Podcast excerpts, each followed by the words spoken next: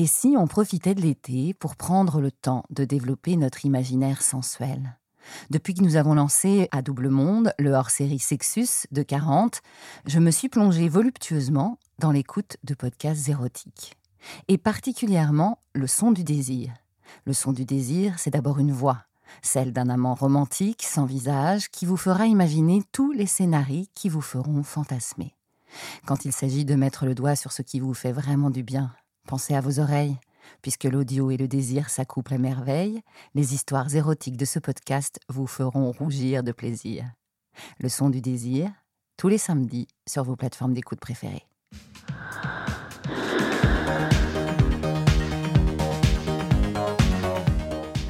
Les jeux de l'amour et du hasard, du libertinage ou du BDSM ont fait de Victoire et Nicolas un couple libéré, qui ne s'interdit rien, jusqu'aux situations les plus théâtrales, parfois comiques ou dramatiques, sans entracte. Bienvenue dans leur série de 40 Sexus. N'hésitez pas à vous abonner sur vos plateformes préférées, Deezer, Podcast Addict ou Castbox. Et laissez-nous un commentaire sur Apple, des étoiles sur Spotify et des likes sur les réseaux sociaux de Double Monde. Ça nous donne des ailes. Couple libéré, première partie. Moi, c'est Victoire, j'ai 43 ans. Euh, je suis avec euh, Nicolas depuis 12 ans. Nicolas, 47 ans maintenant.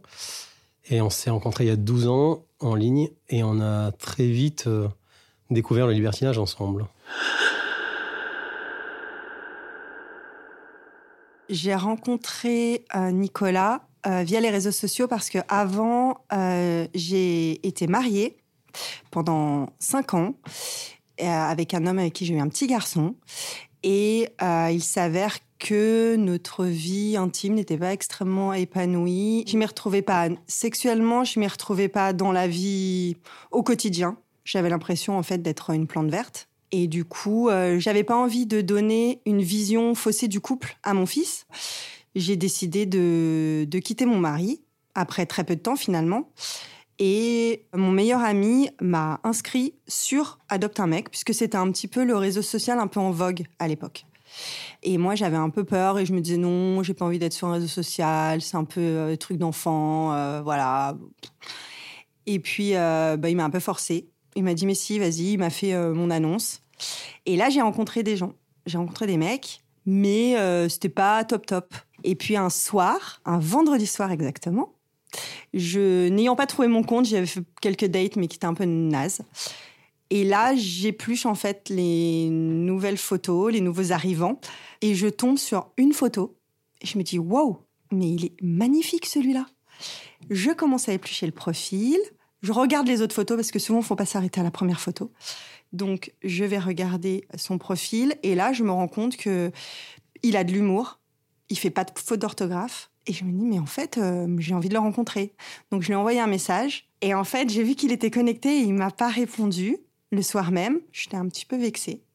Mais le lendemain matin, à mon réveil, il m'avait envoyé un magnifique message. Et ça a commencé comme ça. Et depuis ce jour-là, on ne s'est pas quitté. Avant, moi, j'ai passé pas mal d'années avec la même femme aussi. On n'était pas mariés, mais on, on, vivait en couple pendant 14 ans.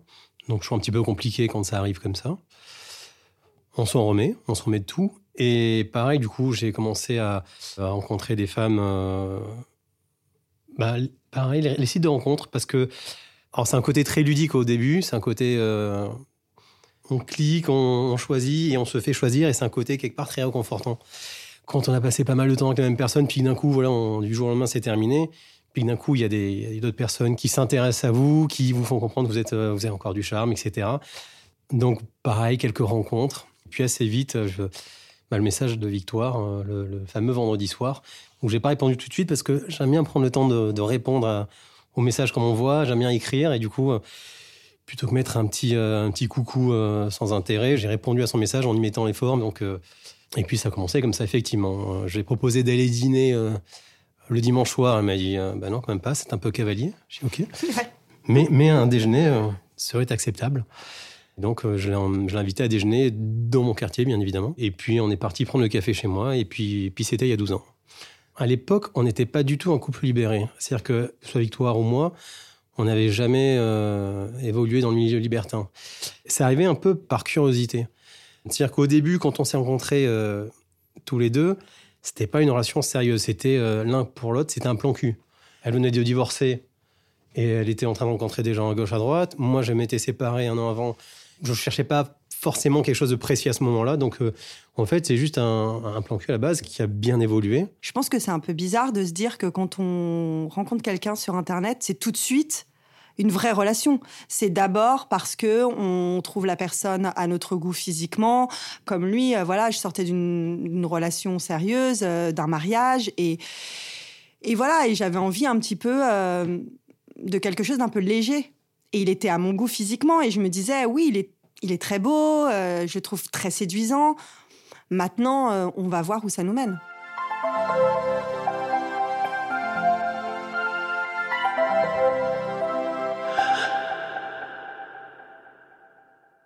C'est une relation classique, tout va plutôt bien, c'est chouette. Après, il s'avère que hum, moi, je suis assez curieuse de nature. À tous les deux, je pense, c'est un peu ce qui fait qu'on a. Exactement. Je lui ai très rapidement expliqué que, voilà, j'étais une femme, j'avais été avec des hommes essentiellement, mais que depuis jeune, j'avais toujours été attirée par les femmes. Et mon ex-mari avait été, mais avait mis un holà tout de suite. Il m'a dit, c'est pas possible, t'es très bizarre, euh, t'es pas normal, euh, c'est complètement pervers, c'est déviant. Et du coup, je me dis, wow, non, je ne crois pas que je sois ni pervers ni déviante. En fait, c'est juste quelque chose intrinsèque, c'est comme ça. Et euh, du coup, j'en ai parlé directement. Euh, et je lui ai dit, voilà, moi, les femmes, c'est quelque chose de très important dans ma vie et tu pourras pas me changer. J'ai pas, pas eu besoin de changer. C'est-à-dire que j'ai ok, bon, bah, très bien. De toute façon, encore une fois, à l'époque, on n'était euh, pas encore sur une optique sérieuse ni quoi que ce soit. Donc, ok, enfin, on n'a pas d'engagement l'un envers l'autre. Et puis, tu aimes les femmes, très bien, ça me dérange, ça me dérange pas, quoi. J'ai pas de souci avec ça. Et le, les libertinages, c'est arrivé par curiosité. Et je pense qu'on s'est toujours demandé l'un comme l'autre ce qui se passait derrière les portes des clubs libertins. Et donc, on a, voilà, on, on a cause un petit peu. Voilà. Un peu par défi au début. C'est-à-dire Ouais. qu'on est déjà passé devant une fois ou deux. Et puis, euh, et puis par, par défi, un jour, hein, sur un pari, je crois que c'était euh, sur un pari, on- on- si tu perds le pari, ben on y va. Et puis, euh, et puis on y est allé finalement, du coup. C'était quoi, un an après qu'on soit rencontrés, je pense? Un peu moins Un d'un an. moins, même pas un an avant qu'on soit rencontrés, effectivement. Après qu'on soit rencontrés. Euh, En fait, on l'a choisi parce que euh, je pense pas que c'était l'endroit où on voulait vraiment aller, mais on l'a choisi parce que c'était le seul endroit sur Paris où il y avait euh, des pièces qui étaient fermées, où on pouvait s'enfermer. on pouvait s'isoler des autres. Parce Voilà. que à la base, l'idée, c'était pas de faire du libertinage.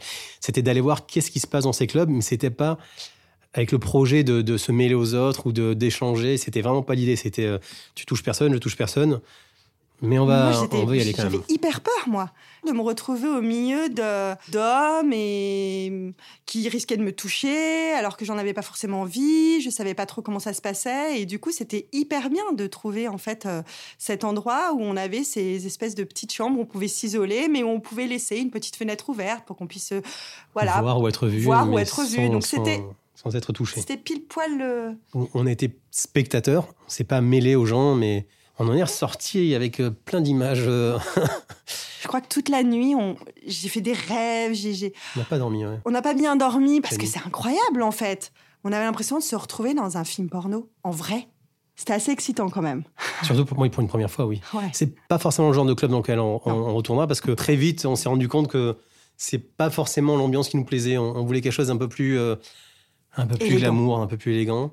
Parce qu'arriver dans un club où les gens sont déjà nus, c'est un côté moussillant parce que c'est la première fois, mais, mais très vite, ça a moins d'intérêt. Ce qui est, un- ce qui amusant, c'est de voir des, des femmes en, en lingerie, ça a quelque chose d'excitant. Voir des gens déjà nus, ça perd beaucoup de son charme, en fait. C'est- C'est c'est tout bête, mais euh, les clubs où on est allé ensuite, c'était des clubs un peu plus jolis. Alors ici, il passe exactement la même chose. C'est juste que le décor est plus joli, que les femmes sont habillées. Ici, il passe la même chose, mais, mais c'est l'emballage est différent. Voilà. Le di- L'emballage est différent. C'est ça, c'est une question d'emballage. Mm. Donc du coup, on s'est retrouvés au- à l'époque aux Chandelles, Aux Chandelles. qui était connu de, de réputation à Paris pour être à l'époque un des clubs. euh, Un peu un select. un peu classe. Effectivement, on a vu des très belles femmes avec des très beaux dessous. Il y avait quand même ce côté un peu, un peu glam, un peu élitiste. On était hyper fiers de dire ben, on, On est rentré. Parce qu'on a déjà toujours dit qu'il y a, effectivement, c'est les clubs où on peut se faire euh, refouler à l'entrée, etc.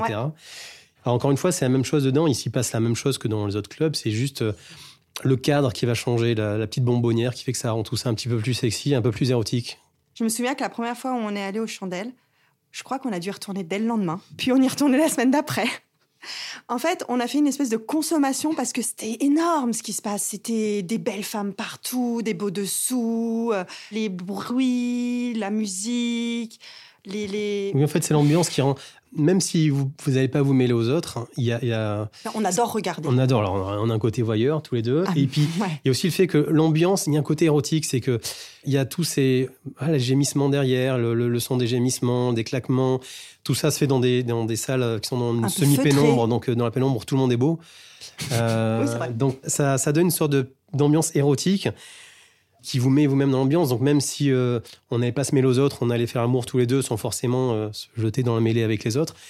Ça nous permettait aussi voilà, de nous de nous mettre dans une ambiance qui nous plaisait. Euh. Moi, ça m'a beaucoup rassurée parce que je, je, regardais comment ça se passait et je me rendais compte en fait qu'il y avait beaucoup d'élégance et que en fait on se fait toute une image et tout un monde de ce qui peut se passer dans ces endroits-là, dans ces endroits de libertinage, de coins coquins, tout ça. Mais en fait, il y a énormément de respect et j'ai trouvé les hommes étaient très respectueux, c'est-à-dire que voilà, ils posent une main et, si la, et si la femme ne veut pas, pas de problème, elle pousse tranquillement la main et voilà, c'est très respectueux. Il y a des codes en fait. Il y a des codes et finalement c'est très rassurant pour les femmes. On se sent pas du tout exploité ou pas du tout. J'ai l'impression que c'est la femme qui a le pouvoir en fait, en réalité, parce que c'est elle qui décide de ce qu'elle consent à faire ou ne, pas faire et avec qui. Ouais. Donc effectivement, ce qui est rassurant, c'est qu'il y a ces, ces codes ou euh, voilà, un non, c'est une fois, ça veut dire non. Il n'y a pas besoin d'y revenir deux fois.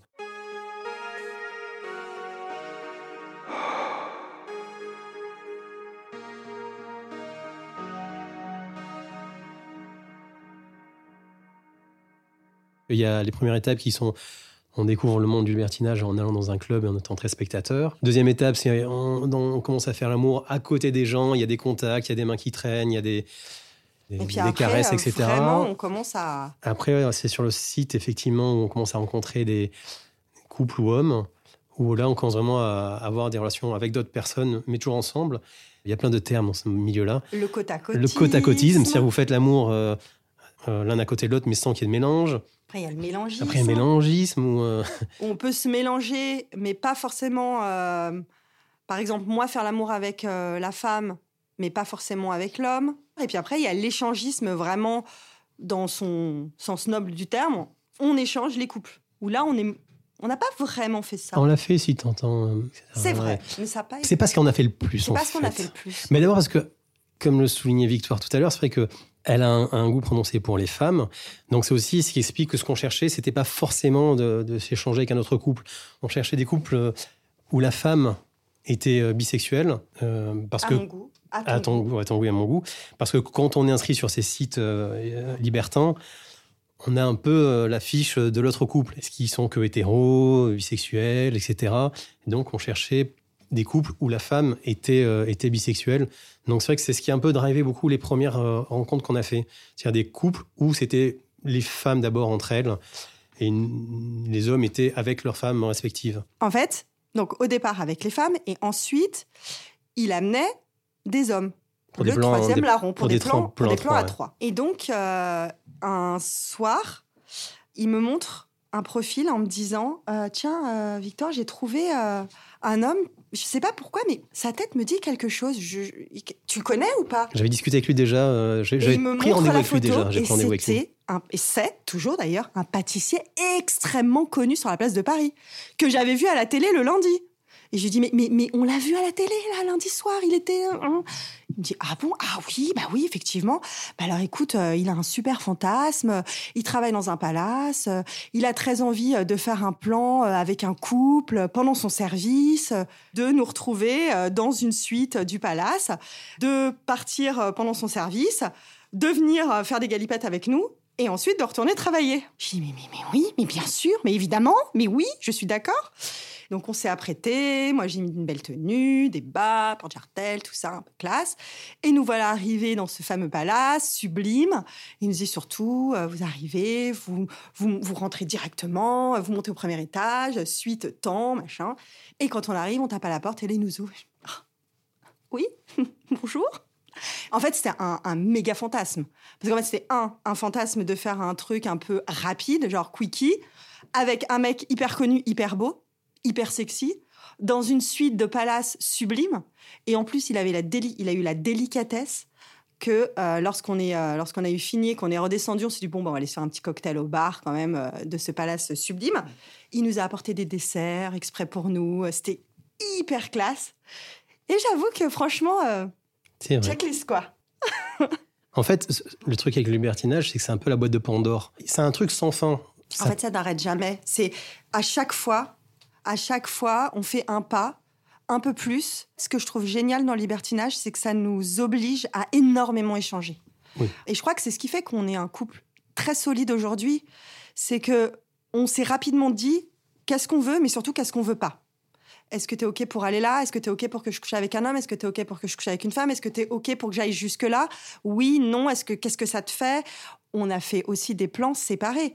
Et puis c'est terriblement excitant. En tout cas, moi, je trouvais ça terriblement excitant. Quand il rentrait, je disais raconte-moi, raconte-moi, raconte-moi tous les détails. Je veux savoir alors comment elle était, quelles chaussures elle avait, comment elle était habillée, ses cheveux. Et alors au début, il me disait mais je, ne sais absolument pas comment elle était habillée.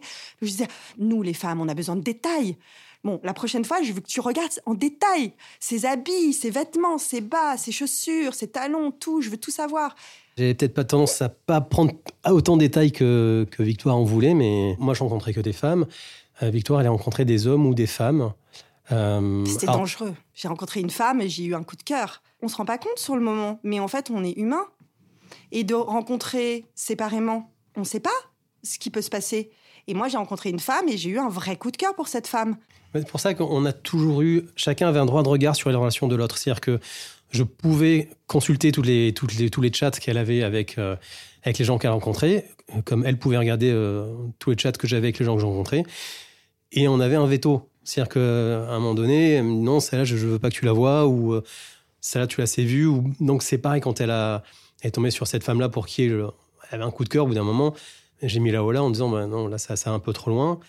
Euh, Il m'a rattrapé par le callback en me disant, écoute, les histoires de cul, oui, mais les histoires de cœur, non. Maintenant, tu choisis ce que craignent beaucoup les gens, c'est que ce soit dangereux. La question qu'on a souvent, c'est est-ce que c'est pas dangereux d'aller coucher avec quelqu'un d'autre? Et, en fait, c'est pas plus dangereux qu'une relation classique où vous allez rencontrer quelqu'un à votre bureau. Je dirais que c'est moins dangereux parce que on échange énormément. Et je pense que naturellement, à l'approche de la quarantaine, notre façon de consommer, si on peut dire comme ça, a changé euh, assez naturellement d'ailleurs. Elle s'est imposée d'elle-même. À suivre.